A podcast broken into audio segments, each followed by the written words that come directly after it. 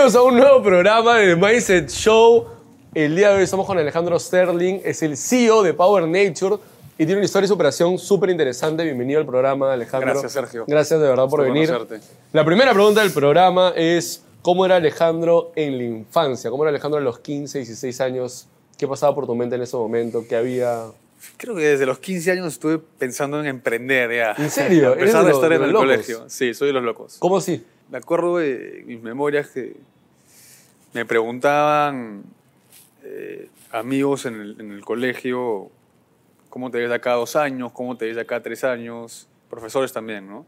Normalmente siempre respondía en tal universidad o en tal universidad, pero en paralelo siempre daba una respuesta de haciendo este proyecto o eh, entrando por este lado, por esta industria, o me gustaría hacer esto y desarrollaba más la parte de, de proyecto empresarial que la parte de universidad. Era como que voy a hacer esta carrera, fin, pero quiero tal proyecto y bla, bla, Exacto, bla. exacto. ¿Y es Más, porque alguien te lo inculcó o cómo así llegó ese día a tu cabeza? Mi familia es, es, es en realidad una familia de emprendedores, ¿Ya? tanto en, en negocios artísticos. Tengo a un tío que es chef, mi mamá es decoradora, otros tíos que son artistas, eh, tienen galerías de arte y también la parte empresarial neta de, de negocios. ¿Ya? Entonces, Siempre estuvo un poco siempre las conversaciones familiares estuvo rondando en esto, ¿no? En, oye, voy a abrir este negocio acá, ¿qué opinas de esto? ¿Cómo va este proyecto? Y así ha sido, ¿no? Prácticamente mi vida en, en- en la infancia, juventud, y sigue siendo. Y estas conversaciones se dan sobre todo en, en los Shabbats. ¿Qué Yo es soy, yo soy judío ¿Ya? y los viernes nos juntamos toda la familia en la casa de mi abuelo Ya. y ahí es donde fluyen estas conversaciones, ¿no? Y todo el mundo escuchaba estos temas. Y todo el mundo escucha los diferentes temas, porque en el día a día en realidad no te voy a mentir, Sergio, yo no como con mis papás en el día a día. ¿no? porque yo puedo llegar a las 10 de la noche, ellos pueden llegar a las 8 o viceversa, Claro, o sea, coincidimos y ya están algunos comiendo, algunos ya comieron, o- entonces normalmente se dan los Pero viernes. los viernes hay esta reunión donde se juntaba toda la familia. Sí, Desde que eras pequeño. desde que soy pequeño, sí. Hasta ahorita igual, me imagino. Hasta ahorita inclusive. Y esa reunión normalmente decían, ah, voy a abrir tal negocio, voy a hacer esto. Ahí se conversa de todo. Ahí se conversa de todo, nadie tiene pelos en la lengua en esa Claro. reunión y Qué bacán que hay un momento así la familia, ¿no? sí. O sea, no sé si sería chévere aplicarlo a un montón de familias que a veces, como tú dices, en el día a día se van perdiendo. Sí. Y cuando empiezas ya a estudiar algo, no sé, ¿seguía ese chip de quiero emprender o se apagó un poco en esa época? No, creo que nunca se apagó. ¿eh? Eh, yo estudié en la Pacífico, de hecho, este, que es una super escuela y muy enfocada en el emprendimiento. Y a los 20 años empecé un proyecto, Ya. digamos, a la mitad de la carrera aproximadamente. Súper joven también para empezar el proyecto. Sí, ¿Y sí, empecé un proyecto con... Era un, un- un proyecto que se basaba o se inspiraba en una cadena de retail de Estados Unidos que ofrecía productos innovadores Ya. que acá en Perú no habían muchos productos innovadores, habían diferentes tiendas de electrodomésticos, pero nada te traía productos de vanguardia. Y lo que queríamos era, digamos, en vez de, de que la gente tenga que viajar a comprar estas cosas, las puedan comprar en Perú. ¿no? Tenemos productos de diferentes categorías, incluyendo masajeadores, almohadas inteligentes. Qué loco, ¿cómo se te ocurrió Etcétera. hacer eso de ahí? Sí, nos inspiramos en, una, en un concepto de Estados Unidos que se llama Brookstone, Ya. una cadena de tiendas. ¿Eras tú y quién más? ¿O Mi quién papá, más? en ese momento. Dijiste, Sí. "Ah, hay que hacer esto acá, puede funcionar. Puede funcionar. Sí, de hecho, un poco pajero, por así decirlo. Porque no conocía mucho la industria, todavía Claro. estaba estudiando. Y mi papá me quiso apoyar en esto y, bueno, emprendimos, ¿no? Emprendimos en este negocio que para él era un side business, para mí, entre comillas, o sea, iba a mis clases, estudiaba, pero estaba más tiempo, creo, en el proyecto que, que enfocado en las clases, ¿no? ¿Y qué tal fue con eso con los años? Y es un, fue un proyecto retail muy bonito, donde aprendí muchísimo. Eh, creo que la falta de conocimiento y experiencia sí nos jugó en contra en ese sentido. Eh, y bueno, terminamos cerrando el negocio, liquidando, vendiendo inventarios después de cinco años. ¿No? En el cual, obviamente, digamos, las ventas y la facturación era muy interesante, Pero el margen Sergio, era... pero el descontrol por falta de conocimiento en, en otros aspectos del negocio, por ejemplo, en los inventarios, en la parte operativa, etcétera, en la inversión, en las megatiendas, porque llegamos a tener 14 tiendas, ¡Ah, su madre! no fue la, la adecuada ni correspondiente al rubro. Claro. Entonces, siempre nos costó es un superar eso. buen ¿no? tiempo también, ¿no? Sí, es un buen tiempo. Es entre es un el buen tiempo. 3% de los que sobreviven por ahí. Sí. Sí, sobrevivimos por cinco años. ¿Cómo es cuando dices ya no, creo que lo vamos a cerrar? ¿Cómo te sentiste en ese momento? Sí, de hecho fue un bajón. ¿ah? Fue un bajón, fue, fue, fue impactante y, y fue una decisión difícil para mí tomar, ¿no? Y en ese momento dije, ok, toca dar un paso al costado. No lo tomé como, como me rendí, sino lo tomé como la decisión más inteligente en ese momento. Ya. Me toca dar un paso al costado, pensé en hacer un MBA y dije, bueno, me voy a dedicar este un año a estudiar para el MBA y en conjunto entré como gerente de proyectos de un edificio inmobiliario. ¿Ya? Y eso fue lo que hice. ¿no? Con mi papá, bueno, llegamos a ese acuerdo, nos dimos cuenta de que hasta acá y, y me dediqué a este otro proyecto mientras estudiaba para un MBA. Entonces, esto, este, Claro. este negocio retail, todo el aprendizaje. Abismal el aprendizaje. Porque me he topado con todo en esos Claro, cinco y años. cinco ¿eh? años también es un montón de tiempo. Sí. ¿Qué lecciones le sacas a esos cinco años? Uf, muchísimas. Eh, por ejemplo, muchas de estas lecciones las he aplicado en este nuevo, en este nuevo negocio, en este nuevo proyecto que, que- que he armado. Una de ellas es este, prioriza a la gente. Primero, quiénes se suben al bus antes de decidir a dónde está yendo ese bus. Ya. Más o menos así la filosofía. Después, eh, calibra bien ¿no? el proyecto. Primero, shooting bullets, saca la pistola, empieza a calibrar. Y cuando ya tengas todo calibrado, Empieza. saca recién la, la metralleta, la bazooka. No vayas de frente con todo. A hacer la mega tienda, la mega oficina, el mega. No. Empieza chiquito. Empieza calibrando y que los errores no te cuesten Tanto, ¿no? Claro. Exactamente. Que de repente fue el- uno de los errores en la Fue uno de parte. los, de los errores más principales. Sí, definitivamente. Cuando pases hay una parte de tu historia que le leí en un par de entrevistas, que te topas con ese medio monstruo para algunos que es el cáncer. ¿Cómo, en qué etapa de tu vida llega, en qué etapa de tu vida llega esta, este tema a ti? ¿Cómo Mira. te encuentras, no? Tuve unas- una- un estilo de suerte en ese, en ese entonces, porque el cáncer justo lo detecté cuando terminé el proyecto inmobiliario ¿Ya? y cuando había terminado de aplicar a los MBAs, o sea, las aplicaciones a las universidades de Estados Unidos. ¿Ya? Entonces, solamente estaba esperando a que me respondan de Estados Unidos y también iba a empezar a trabajar en un fondo de inversión que se llama Fibra, ¿Ya? eh, entre que esperaba a que me respondan y a, y a ingresar en esas universidades que eran que son creo que en septiembre octubre entonces tenía unos Ya. nueve meses para trabajar en fibra y etcétera iba a viajar dos semanas a Nueva York Ya. a visitar a un primo mío que estudiaba en ese entonces en Colombia A ver, también la universidad, ¿te habías aplicado ahí también? había aplicado también la Colombia y antes de viajar ya había tenido diferentes dolores en- mientras iba al baño ¿Ya? Mi mamá me dice, "Ya, Alejandro, antes de que viajes, quiero que te hagas esa cronoscopía que ya estamos hace un tiempo atrás Pateando y pateando. pateando. Y me hice la cronoscopía. Salgo de la cronoscopía y el doctor, tienes cáncer, Alejandro. Hemos encontrado un tumor en el colon recto, importante. Tienes cáncer. Mi papá está al costado mío. Y este, yo estaba todavía medio dopado por los analgésicos. Y le dije, ya, doctor, pero me pude dos semanas de jugar igual a Nueva York. y después vemos el tema del Y el cáncer. doctor te miraba como que, ¿qué, te, como, ¿qué haces? Sí, sí, sí, sí. Y nada, felizmente ahí estaba dopado, entonces me entró la noticia inconscientemente, pero no reaccioné eh, de forma muy negativa a eso, ¿no? Pero de ahí, ¿cómo lo afrontan? O sea, no creo que sea igual un proceso sencillo ya cuando pasas ese dopamiento, ¿no? Y te pones a analizar tu familia, etcétera, los planes que tienes, que sabes que pueden postergarse un poco. ¿Cómo afrontas todo eso después? Sí, bueno, o sea, eh, lo primero que hicimos fue un estilo de gathering, una reunión familiar en, en mi casa para, para conversar sobre esto, ¿no? sobre, sobre qué acciones se van a tomar respecto a esto, a dónde me voy a ir, a qué hospital, porque recibes comentarios de mil personas. Todo el mundo sabe, ¿no? Todo el mundo todo bueno el en mundo eso. sabe, todo el mundo sabe a dónde irte, etcétera, y a dónde mandarte, y al final tienes que enfocarte y saber a quién vas a escuchar, qué opción vas a tomar.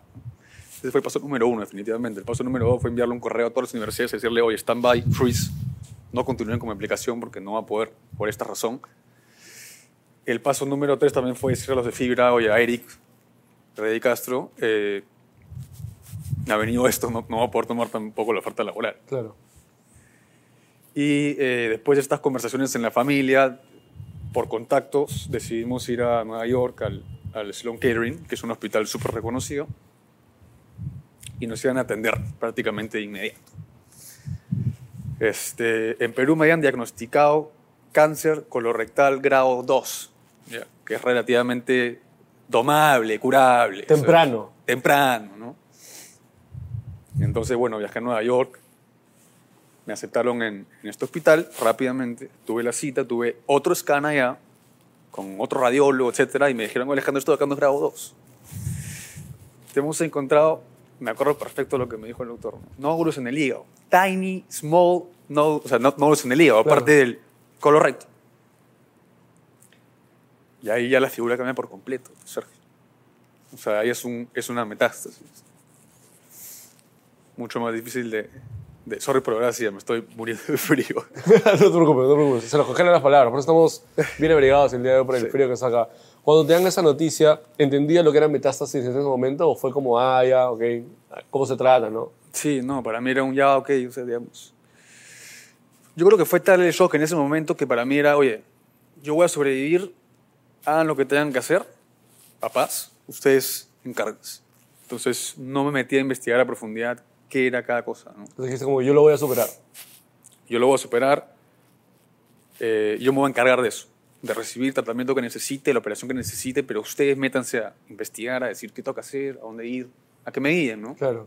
¿Y qué tan importante crees que es esa fuerza mental en un momento tan complicado como ese? O sea, tú que de hecho has visto más pacientes, has conversado con más personas, ¿qué tan importante es de que tu, suena medio hasta pastrulo, ¿no? Pero que tu mente, tu cerebro diga como, ya, yo, yo me encargo, yo voy a manejar esto de acá, este, y como que tener esa actitud, esa predisposición a afrontar cierto problema tan grande, ¿no?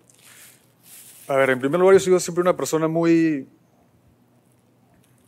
que le gustan los desafíos, le gustan los retos. Ahora, este reto obviamente es de otra magnitud, pero también el resultado es de otra magnitud. O sea, estoy jugando con mi vida, en fondo, ¿no?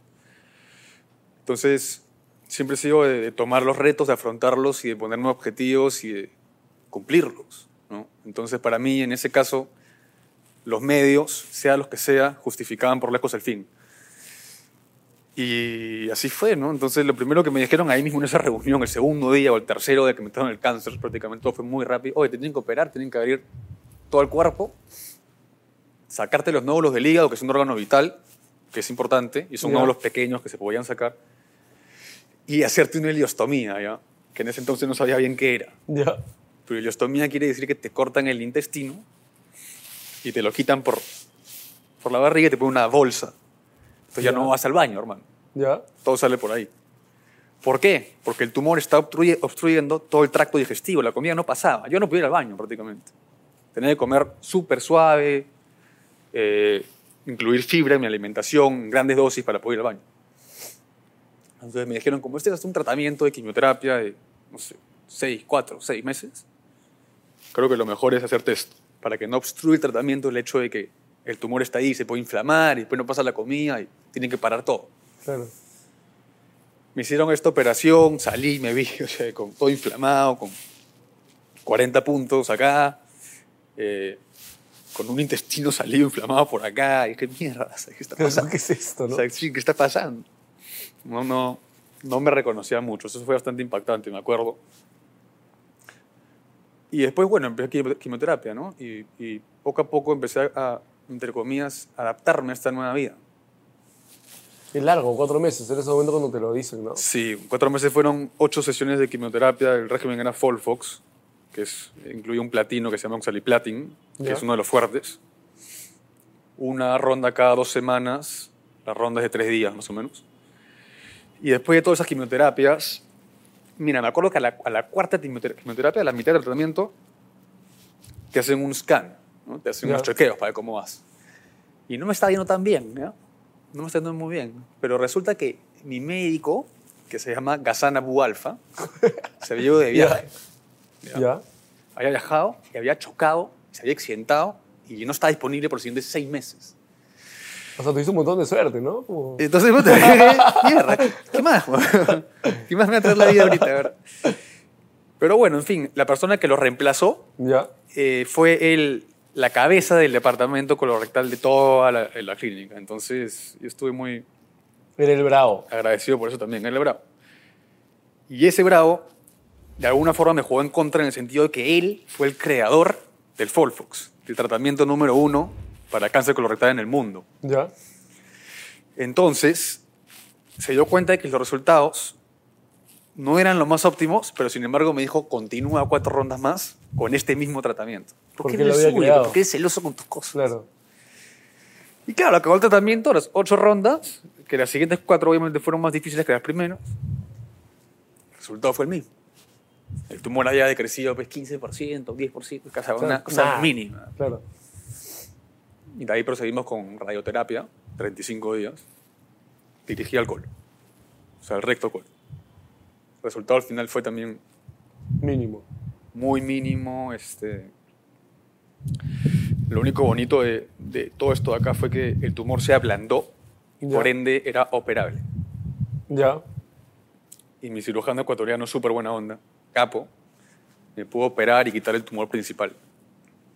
Y, no, y dejó los márgenes limpios. Y el tumor principal es la madre, el resto. Claro. ¿no? De, ahí sal- de ahí es donde salen las células a las otras partes del cuerpo, ¿no? cancerígenas. Pero claro, yo todo esto de acá lo vi como uno, y si bien me has quitado el tumor principal, ahora también tengo otros nódulos por aquí, por allá.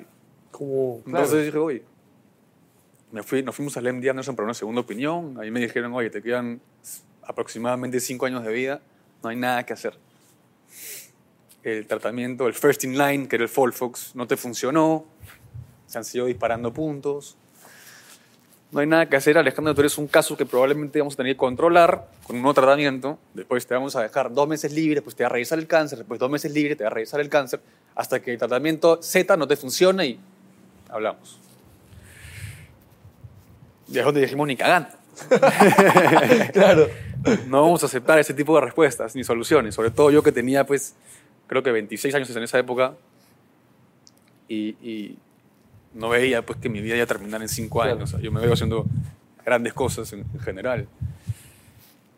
Y a partir de ahí dije, bueno, creo que me toca a mí. O sea, ya sé cómo es la cosa, ya no tengo este temor,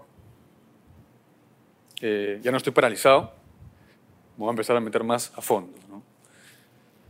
Eh, y empecé a tomar control, que eso fue lo importante, que uno mismo tome control. Y empecé a investigar un poco más, ¿no? Porque un cáncer, y me di cuenta que un cáncer de este nivel, de esta magnitud, no se puede vencer, o es muy difícil de vencer solamente con Con la medicina cosa. convencional. Claro. Es importante atacarlo por varios frentes.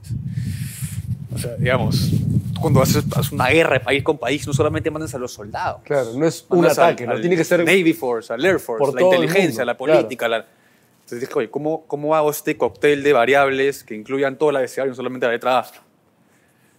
Y ahí fue donde empecé a investigar mucho sobre alimentación.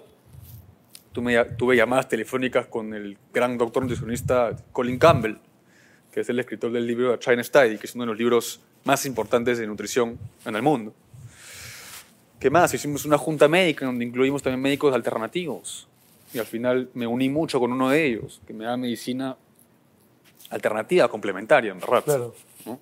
Medicina que no te dan en las clínicas convencionales porque se demoran años en aprobar, porque hay toda una burocracia, todo un tema de intereses De acuerdo, distinto. etcétera, ¿no? Con él estuve muy de la mano también, con cosas complementarias. Después investigué mucho sobre los ayunos, que son importantes. La dieta cetónica, algo así. La dieta eh, la, keto- la cetogénica, Sí. correcto. También, pues eso es un poco más reciente. Esa es medio nueva. Esa es medio nueva. la hago una vez cada dos meses o tres meses. A Ya. mí me sirve mucho, ¿no? Nosotros identificamos que, más que identificamos, me enteré de que, de que los carbohidratos son un combustible para el cáncer. ¿ya? Este, este doctor eh, asiático que veía en Nueva York, doctor Chang, es un capo, o sea, magna cum laude de la Universidad de Brown, etc. Me hizo entender sobre esto, ¿no? Sobre que no es solamente el azúcar, además, es- son los carbohidratos en general. Claro. O sea, es, es monosacáridos. Entonces, estamos hablando de glucosa, galactosa, fructuosa, que incluye frutas, incluye miel, incluye azúcar, incluye pan, incluye pasta, incluye papa, incluye Estamos jodidos. todos, leche ¿eh? también, porque la leche tiene galactosa, Claro. que es azúcar. Y todo esto acá alimenta el cáncer. Y me dijo, es tan importante lo del azúcar que si viene a, a mi consultorio, me decía este médico, un paciente que ha tenido cáncer al pulmón, yo no le digo deja el cigarro, yo le digo deja los carbohidratos. Al final, deja las cosas que te impactan la insulina, ya esa es la última Claro. derivada. Te, te comienza diciendo poco a poco, ¿no? Primero el azúcar. Después del azúcar, este, deja los carbohidratos refinados. Después solamente consume eh, alimentos con low, baja índice glicémico. O sea, que se digieren más lento y por ende no te generen estos spikes en la insulina, en la sangre. Y después te dice ya, ok, insulina. Insulina ya corresponde, te dice todo. O sea, mira qué en Claro. general te puede impactar a la insulina y no lo consumas. ¿no? Hazte exámenes de sangre, chequea cómo estás. Entonces, claro, tuve que dejar todo eso, ¿no? Más, si tú te metes un pedazo de papa en la boca y te lo dejas un minuto, Ya. o pan, o sea, vas a sentir dulce. Porque se convierte en dulce. Porque son una mezcla de, Claro. de glucosa con fructosa con galactosa, que son monosacáridos o polisacáridos. Y todo eso tuviste que aprender por Pero ti tuve que mismo, aprender, sí. O sea, empecé a ver videos de TED Talks, empecé a leer más libros, empecé a conversar con nutricionistas. Y yo por mi cuenta dije, ok, la alimentación creo que tiene un rol muy importante, voy a enfocar mucho en esto. Me apasioné por el tema, evidentemente. ¿no? Tanto así que, que al final fue, digamos, en seis meses, con esta nueva Forma de... Sí, con esta nueva fórmula para atacar el cáncer y vencerlo, eh, me curé. Desapareció todo. Qué los doctores no loco. podían creerlo. O sea que al ¿Qué final... te has hecho? Me decían, porque nunca se los comenté. ¿no? No, fuiste el chamán, decían, no has sido ni un brujo. Sí, me- eso me dijeron. Estás haciendo algún tipo de hierro. Yo, yo me quedé callado, en verdad, Claro. porque después no sé, no sé cómo el seguro se Oye, podía pero tomar qué eso. loco, haciendo que para un montón de gente que lo ve va a ser como que, pff, o sea, seis meses de un tratamiento a primer nivel en Nueva York, con el mejor brother del mundo y todo lo demás. No, in- inclusive ya estaba mudado a Houston, ¿ya? Ya, Empecé en Nueva York los primeros ocho meses, me fui al MD Anderson, más todavía. que era así. Y me hicieron otro tratamiento de quimioterapia, el segundo. Después del Folfox viene el Folfiri, que es Ya. el segundo que te aplican. Ok, pero en conjunto con eso, me hice todo el resto.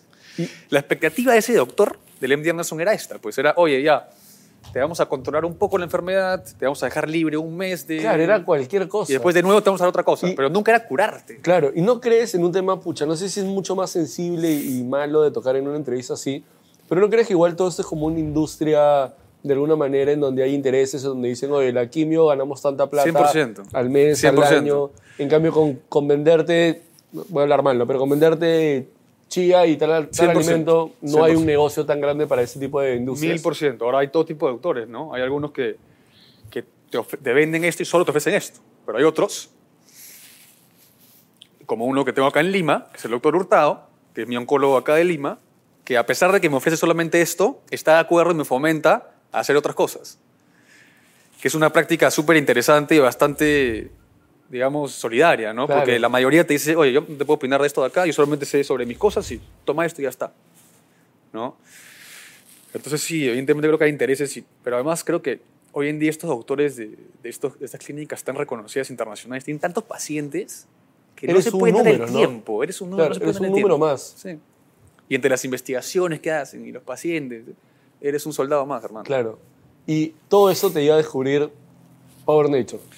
Todo esto de acá me lleva a descubrir lo fuerte que es la alimentación. ¿no? De acuerdo, O sea, en ese caso, cómo me ayudó a revertir una enfermedad. Imagínate lo que puede hacer con la prevención. de acuerdo. mucho más potente.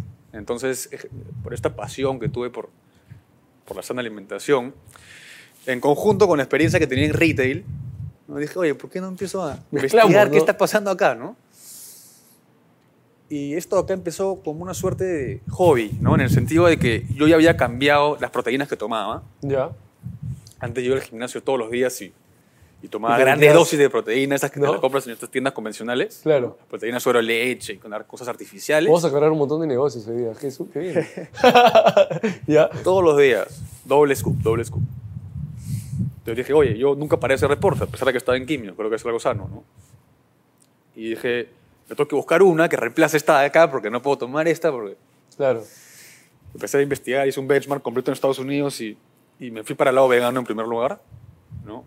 La leche en general, la proteína en la leche, la caseína, Ya. según Colin Campbell, es uno de los eh, productos al- alimenticios cancerígenos más altos que existen, al mismo nivel que el tabaco, que el cigarro, al mismo nivel que el cigarro, perdón.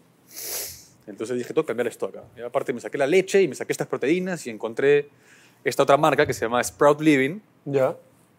que ofrecía las proteínas más limpias que hay, orgánicas, sin ningún aditivo, y además tenía un sabor rico.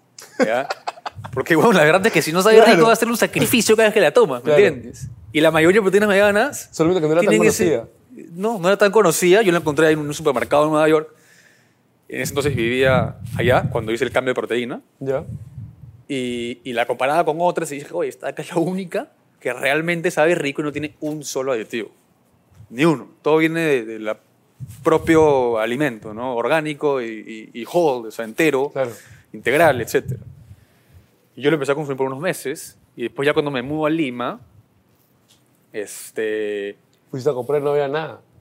No, no había nada y, y, decidió, bueno, ver el empaque de este producto, encontré el número del proveedor y le dije, oye, hay esta oportunidad, ¿no? Le conté que ella tenía, es más, que le conté que la empresa anterior seguía en vigencia y que era para la empresa anterior, Ya. porque claro, si era un patita que estaba en esta Claro, situación era encima del cáncer, porque pues. seguía con quimioterapias ahí, Ya. jamás me lo iba a dar. ¿no? Tuve que hacer esa, Esa pequeña movida. ese escenario, digamos, distinto. Y, y yo que me dijo, ok, probemos, pues. Y me empezó a mandar los productos al departamento de mi hermano en Nueva York, porque él vive ahí, porque trabaja allá. Eh, y yo, entre que iba y venía, me los traía en maleta. ¿no? Y también hice que el, que el doctor, o sea, bueno, convencí al doctor de Houston para que Ya. me dé una carta Ya. que diga que mi dieta requería alta dosis de proteína vegana. ya. Y así en aduanas en Lima no me digan nada, Claro. por lo menos para empezar, ¿no? En la parte de Claro. shooting bullets, ese era mi estilo de, de ir poquito a poquito a ver qué no. pasaba, ¿no? Y traía las maletas y me contactaba con amigos y le pedía a mis papás o amigos que me den sus contactos y les escribía por WhatsApp a todos. Inclusive me acuerdo que en un momento eh, me sentía muy incómodo escribiéndole a la gente diciéndole, oye, ¿cómo te fue con esto? ¿Quieres pedir más? ¿Quieres pedir más? Porque eran Ya. cercanos. Entonces dije, Claro. ¿sabes qué? Me voy a crear un nuevo personaje. Vamos a una identidad ficticia. Soy Jaimito ahora. Ahora soy... Me creé otro teléfono. Ya. Tenía tu teléfono por ahí. Pues un chip. Se llama Jimena. Ya. Cerrado. Cerrado. Entonces yo era Jimena y Alejandro. Claro. Y con Jimena le escribía a la gente que Alejandro primero le vendió. Claro. Oye, ¿cómo te está yendo? con Yo Jimena. trabajo en Power Nature. Exactamente. Qué bien, ¿ah? Y así empezamos. Y Jimena vendía brutal. Y Jimena, olvídate. Olvídate. A partir de las 9 le ponía otro profile picture para Claro. los hombres. A las 8 la cambiaba. Y eso, sí empezó a crecer, por así decirlo, y dice que esos bullets, de alguna manera, sí había un mercado, ¿no? O sea, sí había un funcionaba. mercado. Había un mercado y, y, y te- y bueno, yo seguía en quimioterapia cuando la empecé. O sea, cuando yo me cambié al MD Anderson, no me quedé viviendo en Houston. Ya. Me mudé a Lima, en la Delgado, pero el médico de cabecera era en Houston y ellos me mandaban lo que tenía que hacer y acá lo ejecutaban. Entonces, ahí ya empecé este negocio.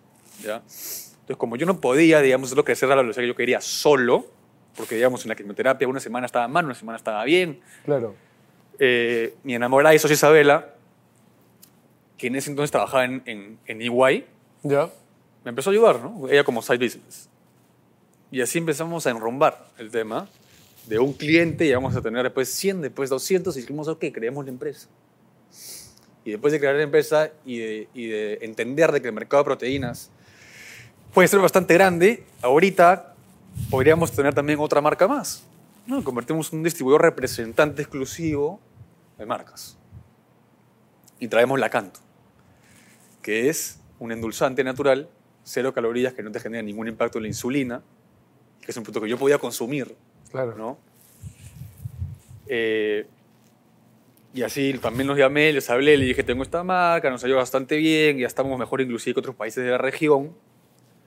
Creemos que podemos lograr lo mismo contigo, ¿no? Además le conté mi historia. Le conté mi historia. Eh, y nos dieron la representación exclusiva también de la Canto. Ya con dos marcas. Y la Canto también le empezamos con maletas primero. Claro. Porque antes de sacar el registro Con el sanitario... doctor también diciendo... Con el doctor. ya no era el doctor, ya era más la, la aerolínea. Ya Claro. cuando me decían, oye, ya, la maleta llena de, oye, mira, yo tengo una dieta específica porque Claro. soy paciente oncólogo, bla, bla, bla.